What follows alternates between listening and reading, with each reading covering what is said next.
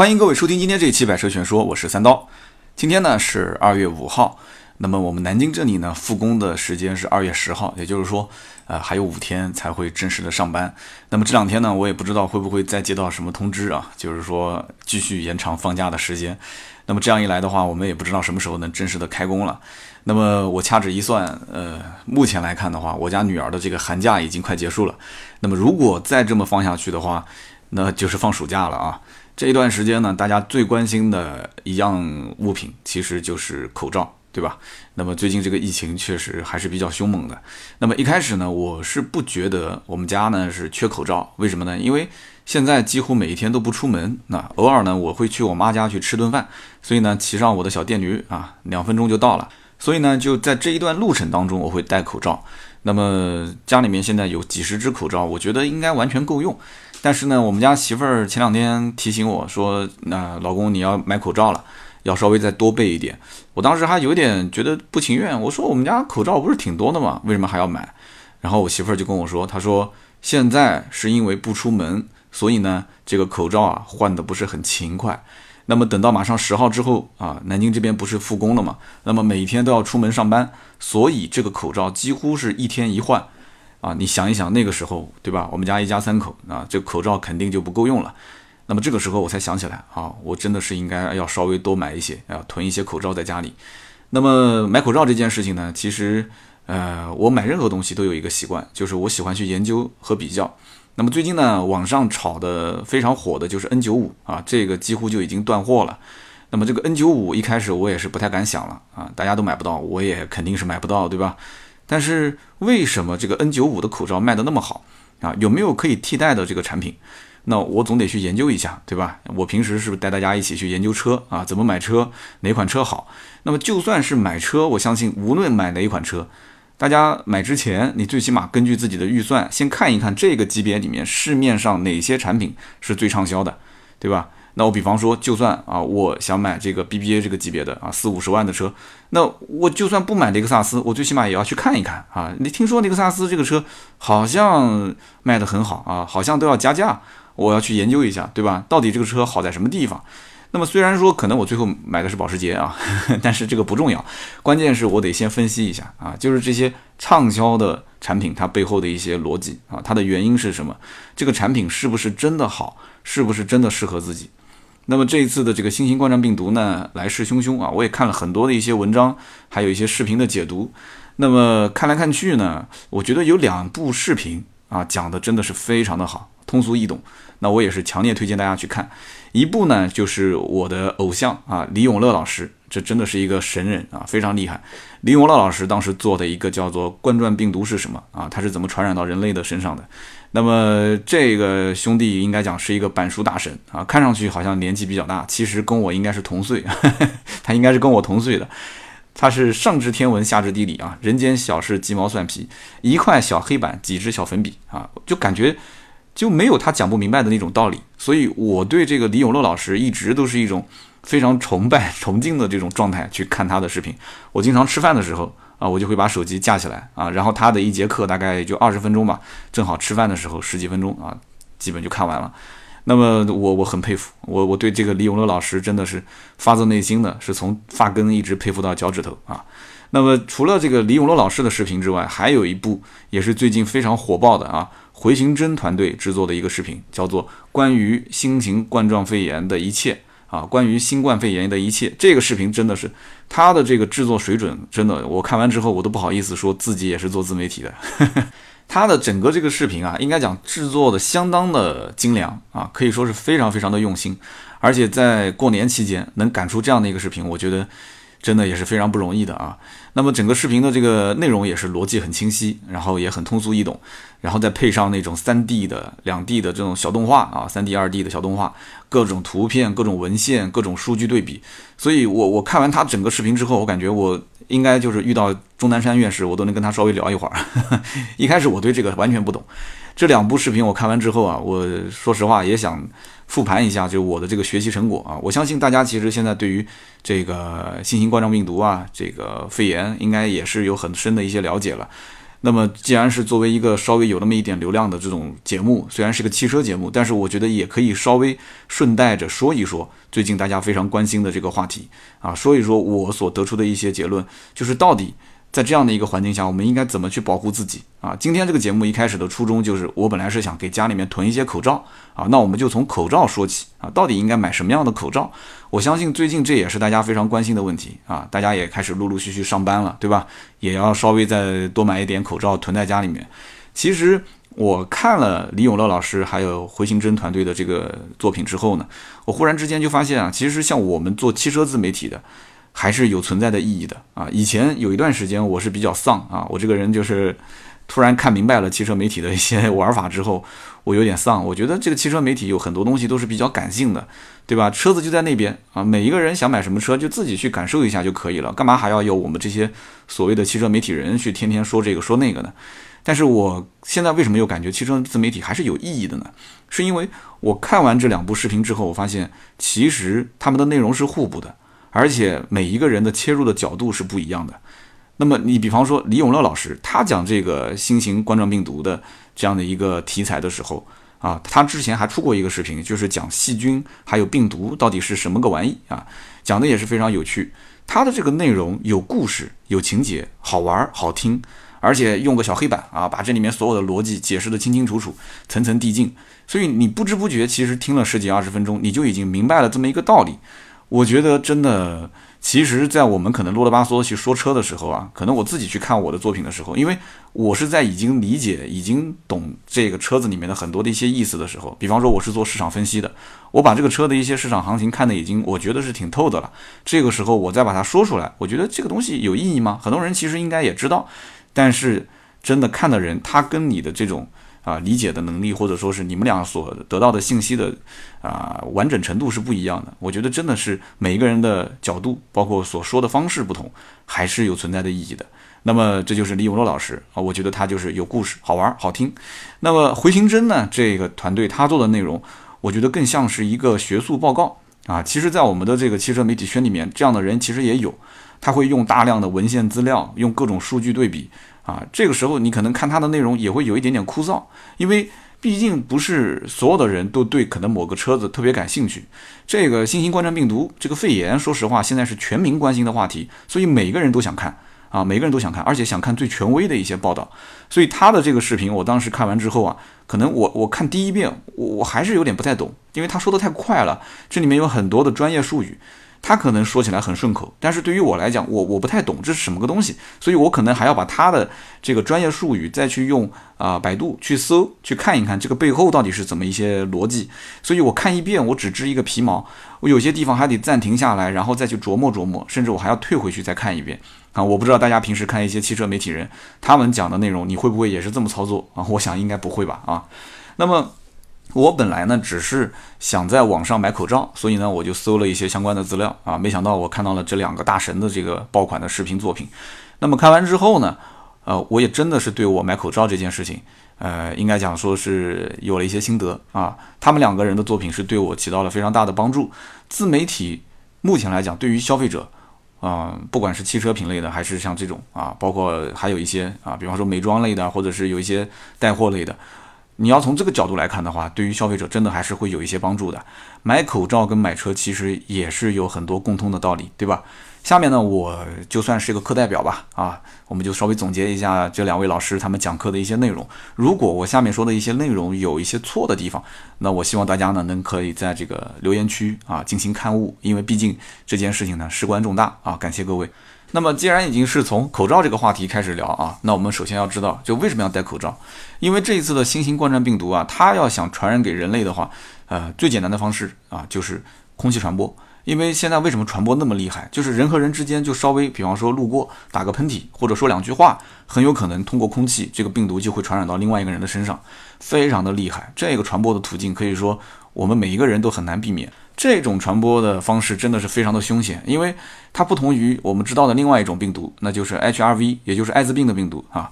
这个艾滋病的病毒大家都知道，这个更多的是通过血液来传播，对吧？那为什么通过血液传播呢？因为病毒它想传播到人类的身上，首先要找到受体。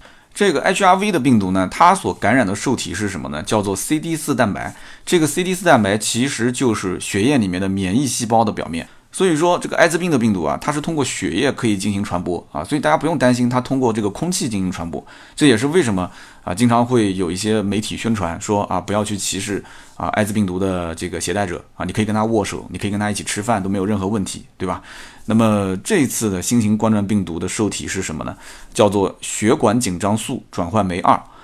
那这个名词有点让我听不太懂，但是我就听懂一个酶，因为以前经常有人讲说啊，三刀你能不能喝酒？我说我不能喝酒，是吧？为什么不能喝酒？我说这可能是因为遗传吧，就是一种解酒的那种酶啊，我比较缺少，所以我我喝不来酒。所以这么长的一段名词，你像我们就记不住，对吧？但是我们只要知道它是一种酶就可以了。那么新型冠状病毒要感染人类，它就要找到这个受体啊，这个酶进行这个结合，结合完之后。啊，这个人就被感染了。那么人类在什么样的地方会有这种酶呢？那么就是在黏膜当中。那么我们的黏膜又在什么地方呢？啊，其实很简单，在我们的嘴唇、眼皮、还有鼻腔、口腔这里面都有大量的黏膜啊。黏膜主要是用来分泌这个粘液啊，来保持它的这个湿润。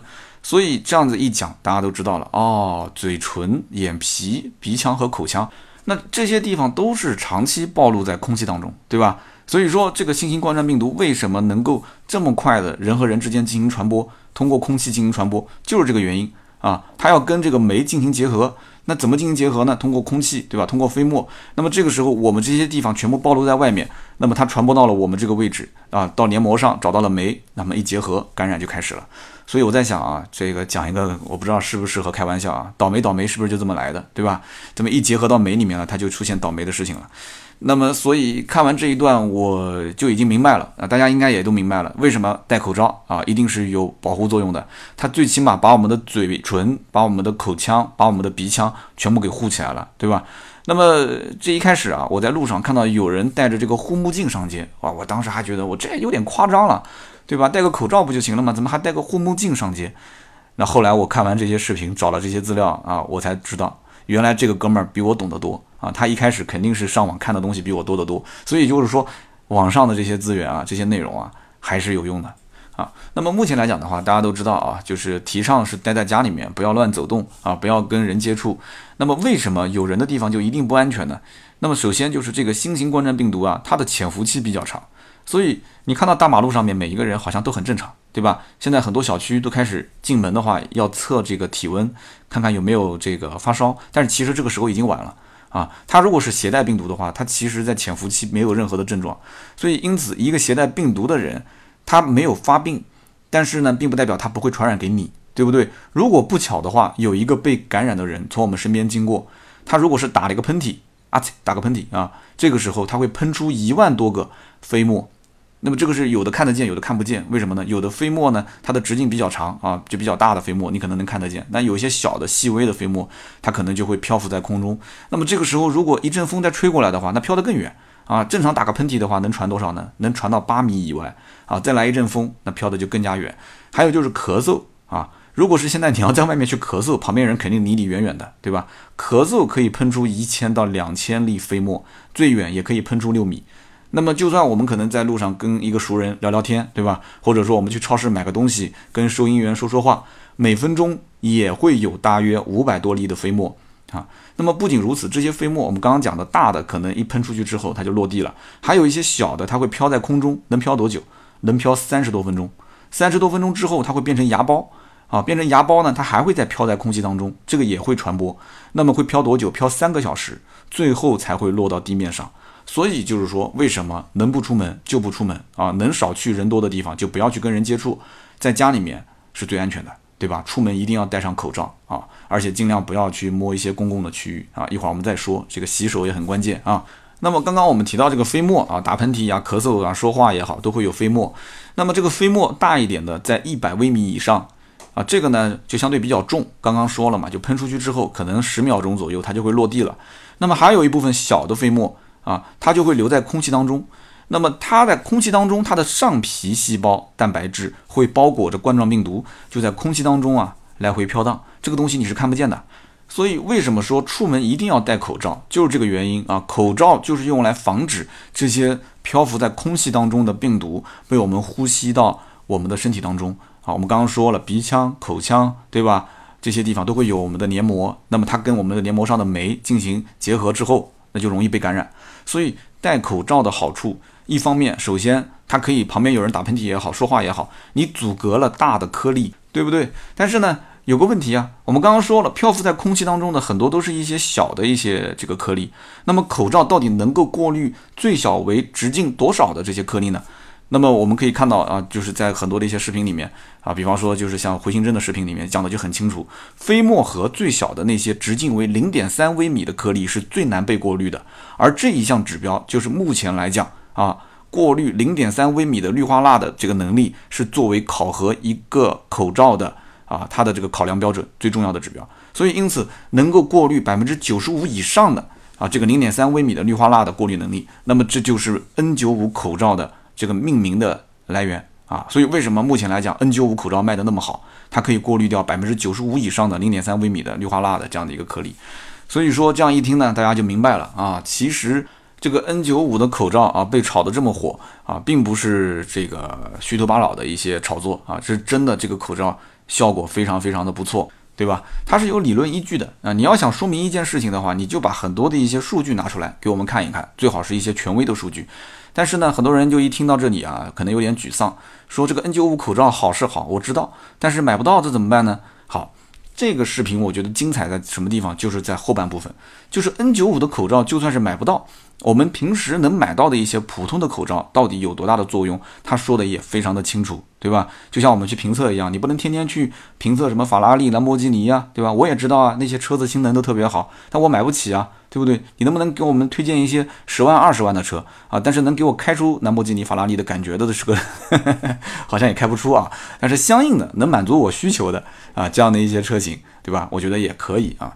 所以因此呢，这个当时我看回形针的视频说的非常的好。他呢拿出了很多的一些相关的文献啊，拿出了很多的一些数据，然后进行论证啊。他论证什么呢？就是说咳嗽也好，打喷嚏也好，它喷出的这些飞沫核百分之八十二，它的尺寸都是集中在零点七四到二点一二微米。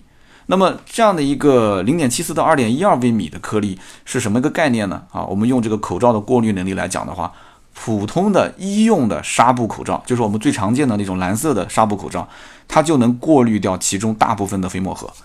那么这个还不足以让我们这个心里面有所安慰，对吧？好，他又说了一个案例，他说美国当时有两千八百多名的流感的医护人员，他们经过测试，佩戴 N95 口罩和佩戴医用的普通的纱布口罩，它的这个流感的感染率并没有非常明显的差别。哎。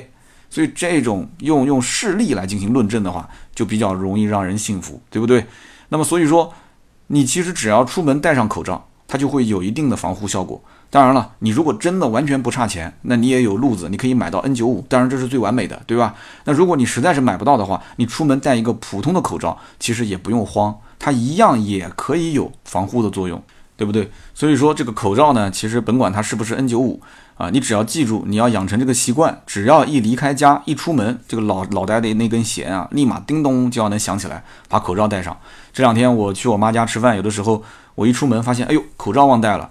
我当时有点懒，我就在想，我要不就不上楼了吧。然后我说，我就我就跟我女儿说，我女儿还急的就是在原地跳，一边跳一边着急，不行的，爸爸一定要去戴口罩。所以说，你看小孩子有的时候都比我们大人有警觉性啊。然后我们俩又上楼，又去把口罩给戴上。那么后来我看了这些相关的内容之后，我发现，啊，我为我当时的无知而感到可耻啊！真的，这个东西是看不见摸不着的。这个口罩只要一出门肯定是要戴。那么我看了很多的一些相关的视频和文章之后，我发现其实比戴口罩更关键的是洗手。啊，为什么这么说呢？因为我们在户外待一段时间，难免手会碰到一些公共的区域，对吧？比方说坐电梯的时候，可能我们要去按电梯的门啊；比方说我们拿卡去刷小区的门禁的时候，可能也不小心会碰到门禁上。那个门禁每个人都要刷，所以这个时候我们如果不去洗手，可能我们回到家里面手上会停留着活的这个冠状病毒。这个时候再去拿东西去吃啊，或者去揉眼睛，或者去挖鼻孔，那也有可能会被传染。啊，这想想就很恐怖，因为这个传染性太强太强，所以因此大家要明白一点，就是这个新型冠状病毒，它不是说到了空气里面很快就死掉了。新型冠状病毒的存活能力非常强，它在什么塑料啊、金属啊、玻璃啊这些地方，它可以存活至少两天啊。所以这就是为什么很多的小区的电梯间里面会摆很多的一些卫生纸啊、一次性的这种纸巾，让大家去避免去接触这些公共的区域。所以这一点我还是蛮佩服我们家媳妇儿啊，在云南旅游的时候，我们当时十九号去的嘛，对吧？新型冠状病毒，呃，最后发出这个警告的时候，应该是二十号还是二十一号？我们当时在云南旅游，一看到这个新闻，第一时间我媳妇儿立马就奔到超市去买这个医用的免洗洗手液，就是那种不用水，直接倒在手上搓一搓的那个免洗洗手液。每天一回到酒店啊，让我们去洗手，因为酒店没有洗手液嘛，对吧？我当时还有点觉得多此一举，我说：“哎呦，这个平时把口罩戴好不就行了吗？对吧？回到酒店用用肥皂洗洗手。”啊我我媳妇给了我一个白眼啊，那我现在才知道，其实我是多么的无知啊！就这个还是有必要的。那么对于任何事情，我觉得吧，我们其实有的时候缺少敬畏之心啊。吃穿住行各个方面，它其实都是有边界的啊。这一次的这个病毒传播的源头，很多人也看了，说是这个蝙蝠，是吧？之前这个 SARS 啊，这个疫情，当时有人说是果子狸啊传染给人类的，但是后来专家研究发现，其实果子狸也是被传染的啊。果子狸被谁传染？就是被蝙蝠。这个蝙蝠本身它就是远离我们人类的，对吧？在山洞里面黑不隆咚的。啊，人家他也不想跟我们人类啰嗦啊，他有他的生活，我们也不用去打扰他。那网上我看到那种吃蝙蝠的视频，我真的觉得，我的个天哪！我现在想想看，我觉得恶心。我当时看那个视频，我我手机差点都摔地上了。你说这个蝙蝠长得那么丑啊，进化到今天丑成那个样子，它已经是尽可能的告诉人类，它长得那个样就是不好吃的，所以你就不要去惹它了，对吧？到现在为止还有人想尝个鲜，所以这个你想想看，非洲当年闹这个埃博拉病毒。那个我觉得也可以理解，因为人家很多非洲有些地方，它就是还是生存在那种，啊，他需要出去到这个丛林狩猎的这样的一种生存环境，所以他逮到什么吃什么，他为了活下去，对吧？但是你说在我们中国现在绝大多数的地方，还不至于说要到山上去狩猎吧？啊，所以吃这些野味的人都是什么？是走进饭店想到什么去点什么啊？不是非洲人到丛林里面逮到什么吃什么，所以这这就有点作了嘛？这不就是？所以，哎，这个讲到这个蝙蝠，我们还是说点稍微愉快一点的事情吧。我曾经跟这个蝙蝠是有过亲密接触啊。这个听到这里大家不要紧张啊，不要紧张啊。我跟这个蝙蝠没什么关系，我只是说个故事，调节一下氛围。那么当时是我在这个初中的时候，我每天晚上睡觉，我都能听到房间里面有这个稀稀碎碎的这种声音。我当时觉得很恐怖啊。然后白天的时候，我就跟我父母我就说，我说我房间里面闹鬼。我父母说你瞎说什么？你最近肯定是学习压力太大。对吧？让我好好休息，然后顺手就把我的那个 Game Boy，哈，这个八零后都知道 Game Boy 是什么，这游戏机啊就给没收了。然后我每天晚上还是能听到这个声音，我只要一关上灯，躺到床上，不一会儿我就能听到房间里面有那种稀稀碎碎的那种声音，叽叽叽叽叽这种声音。但是我我只要一开灯，我去我父母的房间，我让我的父母过来听，这个声音就没有了。然后后来我反复就是遇到这种拉他们过来就没有了，然后把我臭骂一顿，我就发现。这个声音一定要保持两个条件，第一个就是一定要把灯关了，第二个就是一定要安安静静的，一点声音都没有，你才能听到。所以有一次我听到这个声音之后，我就没开灯，然后我就蹑手蹑脚的，哎呀，我就跑到我妈妈、我爸爸的房间，然后我就悄悄的拿他们，我说嘘，我说别说话，我让他们过来到我的房间啊，然后他们终于就听到这个声音了。那么他就知道了我说的这个闹鬼是怎么回事。那么后来呢，排查了一圈，最后呢，发现是什么呢？在我们房间的这个，我们家是边户啊，边户就是最呃西边的啊，西边的这样的一户人家。然后呢，我们旁边就是一就是墙嘛，对吧？边户嘛，所以我的空调外机它是打了一个洞，然后直接伸出去，在外面呢有有空调外机，里面是空调内机。所以呢，我父亲就就当时找人去找这个空调的这个管道。啊，把它拆了，去看看里面有没有什么东西。当时把这个空调管道一拆开的时候，噌的一下，有一个这个黑影就窜到了我们家的房子里面。我当时以为是只鸟啊，我以为是小鸟在我的这个空调的这个管道的中间啊，就做了一个窝。但是我当时定睛一看，我的个天，是只蝙蝠，兄弟们，是只蝙蝠。而且当时工作人员跟我讲，那个洞里面还不止一只蝙蝠啊。然后我妈当时赶紧把所有的门啊、窗啊全部打开，然后用扫帚去赶，把这个蝙蝠就给赶走了。那么这一次的这个事件过后呢，我妈就回忆，她说，怪不得经常在这个空调啊，空调内机的下面，会有一些黑色的颗粒，啊，以前不知道是什么，但现在回想一下，就是这个蝙蝠的便便啊，蝙蝠的这个排泄物啊。所以我现在一回想，我当时听到那个声音啊，其实到最后啊，找到这个蝙蝠，其实已经过去快一年了啊。原来我每天头顶上就有这么几只蝙蝠陪着我啊。当时我奶奶还比较有文化，说了这么一句。我奶奶说：“嗯，这个有蝙蝠是好事啊啊！说这个福禄寿喜里面，这个福啊，蝙蝠代表着福福气，所以这个蝙蝠它选择在我们家做窝，说我们家里面是有福之人啊啊！当时我这个年少无知，我回了一句，我说这个可是我们把他给赶走了呀。啊，我们言归正传啊，其实这一次的这个疫情呢，到今天为止还没有解除啊，还有五天呢就要上班了。说实话，现在大家的这个情绪都不是很高啊，心思呢也大多不在这个工作上。”这个时候，很多人会发现，其实，啊，命比钱重要啊。也许我们在工作中有很多的一些烦恼啊，但是现在大家都在家休息，对吧？也不用去关心工作的事情了。虽然马上要上班了，但是很难再把这个心思放到工作上。所以，这一次的疫情其实让很多人在家里面待了很长很长时间。那么我掐指一算，我也发现啊，我打破了自己陪伴家人最长的一个时间记录啊，是连续陪伴哦。比方说，从十九号放假。到今天，我算了一下，全天二十四小时不间断的陪伴我的老婆和孩子，今天已经是第十八天了啊。那么我们二月十号上班，还能再陪几天？那么我在家里面呢，我可以弹弹琴给我的老婆孩子听，对吧？虽然他们也不爱听，那么我可以陪他们俩一起看电影啊。虽然我想看我的，他想看他的，我们也会争吵啊。然后呢，我的女儿呢，这个跟我因为天天待在一起啊。我可以教他很多东西，平时他没发现我有这么多的一些。哎，爸爸你还会这个啊？爸爸你还会那个啊？所以，我跟我女儿的亲密度也是达到了有史以来的最高点啊。那么，我相信很多的朋友应该也是这样。所以我忽然就发现一件事：人这一辈子其实时间是有限的啊。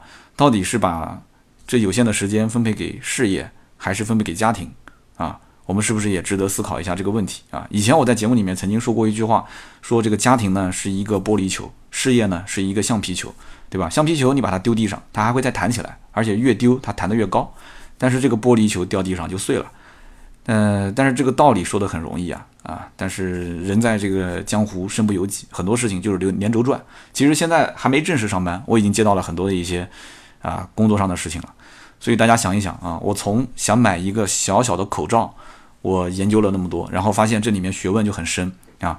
那么我作为一个汽车的媒体人，我一直是对这个行业真的是有敬畏之心啊。虽然有的时候我讲话做节目可能粗制滥造、胡说八道，但是我打内心我是敬畏这份工作啊，敬畏这件事情，敬畏每一辆车，敬畏每一个听友。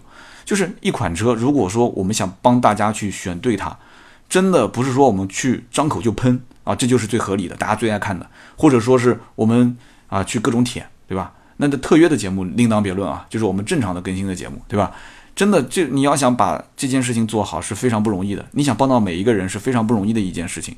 有的时候呢，我们单纯的去从车子本身去分析，你并不一定能帮助所有的人。你比方说，你说这个呃李永乐老师或者是回形针，他就是单纯的去分析口罩到底有什么作用，其实也不一定能帮所有的人。那么在网络上，我查了很多的资料之后，我发现很多的自媒体它的内容是相互补充的，啊，各有各的优势。所以呢，看了这些内容之后，最后真正能不能让自己得到有用的信息，还是要靠个人来进行消化，啊。但是他们的存在是有意义的，但是自己的消化是更关键。所以你比方说我，我现在对于口罩、对于病毒、对于我现在目前所处的这个环境，对吧？对于人类的它的免疫能力。啊，对于这个病毒，对这病毒现在没有什么好的解决方案。其实，要想杀死它，也是得靠自身的免疫能力。但是呢，为什么会得肺炎？其实也是自身的免疫能力过于强大啊，短时间内出现了一些这个免疫能力突然爆发的状态，所以它有红有肿啊，肺炎。那么因此，我们就得到了一个新的认知。那么我可能在今后，在我的饮食，在我的出行各个方面，我都会有一些改变。为什么呢？因为平时我没有注意到这些细节，我现在开始注意了。对不对？我平时没有关心的那些点，我现在开始关心了。我觉得这就是我这次虽然是因为买口罩在网上去啊研究了一下这方面的信息，但是我觉得收获颇多。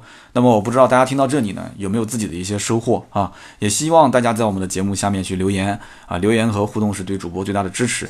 这期节目呢，如果大家觉得说哎对身边的人也有用有帮助，那么也欢迎转发给身边啊大家的亲朋好友。那么以上呢就是今天节目的所有的内容，我们也会在每期节目的下方留言区啊抽取三位赠送啊每人价值一百六十八元的芥末绿燃油添加剂一瓶。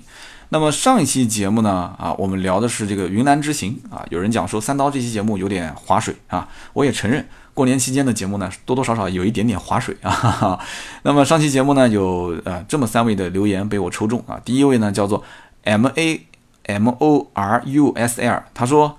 啊，三刀，你和这个嫂子去云南旅游，搭每一辆车都跟人聊天啊，男司机也就算了，你跟女司机聊那么嗨，嫂子难道一点意见都没有吗？啊，其实关于这件事情呢，我觉得给大家分享一些心得啊。首先，我就是一个特别善聊的人啊，你别说是在这个出租车上面跟这个女司机聊天了，平时就是在饭店，我跟女服务员啊、女老板娘，我经常也能聊得起来。但是我大多数聊啊。都会就是引入自己的一个身份啊，就是说我是做汽车的，所以呢，我在车上我是最容易跟人家打开话题的嘛，对吧？但是我在其他的一些环境里面，我就三句两句不离本行，所以呢，这个我媳妇儿也是了解我这个人，她知道我的性格，当然不会有意见。但是呢，我要如果跟这些姑娘们聊，我说，哎，你初恋是什么时候啊？哎，你喜欢什么样类型的男生啊？那这个我相信一个大耳刮子就刷过来了啊。所以这个大家要知道，要看清楚形势，对吧？所以很多的一些话题我肯定不会当面，啊不，有些话题我肯定是不会跟他聊的，对不对？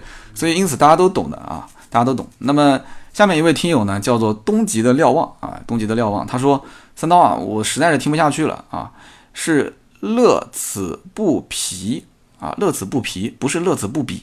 所以我我听你节目听这么多年啊，我真的是忍不住要提醒你一下，你你是国际刀啊，你这你要传播中国文化，你不能说错。谢谢谢谢，上期节目也是啊，是上上期吧，还是上一期说错一个字啊？大家给我这个刊物了一下，这次又又说错，好谢谢谢谢，我知道了，乐此不疲啊，记住了。那么第三位听友叫做长不大的幼稚鬼小东子，他说：“哎呀，三刀，你今天讲的最后那一段啊，我是深有同感。”我们的这个村子里面啊，二十多户人家没有一辆车是重样的。他说：“我来给大家数一数啊，那依次就是像凌派、海马 S 五、雅力士、传祺三、途观 L、明锐、全球鹰、奔驰 E 三百、智跑，然后哈弗 F 系列，然后这个奔腾的 B 四零、帝豪、科鲁兹、翼博等等等等。他还让我猜一猜，他说哪辆车是我的啊？其实我想猜奔驰 E 三百，但是我想了想，我心想，你既然名字叫做长不大的幼稚鬼小东子。”那像你这么活泼的这种性格，我觉得可能是最后一个一博吧，啊，就可能比较适合你这个活泼的性格，啊，随便猜猜的，你可以在这期节目下面留言，我看猜中了没有啊？那么以上就是今天节目的所有的内容啊，再次感谢大家的收听和陪伴。那么最后呢，还是提醒大家一句啊，一定要答应我啊，出门的时候把口罩戴好。那么在家里面呢，一定要把手洗干净啊，所以这个呢，一定要保护好自己。每一位听友一定要好好的，好好的，好吧？那么今天节目呢就到这里。那么如果需要跟我们沟通啊，跟我们去交流的话，可以加我们的私人微信号四六四幺五二五四啊。这个号呢加进去之后，也可以进我们的微信群，跟大家一起来聊天，一起来讨论。那么二月十号恢复这个工作之后呢，我们的 4S 店的销售认证啊也会继续进行。那么最近呢，呃，大家也确实还没有陆续上班嘛。如果呢有 4S 店在职的销售啊，希望进到我们的这个群里面来的话，也可以加这个微信。好的，今天这期节目就到这里，我们周六再接着聊，拜拜。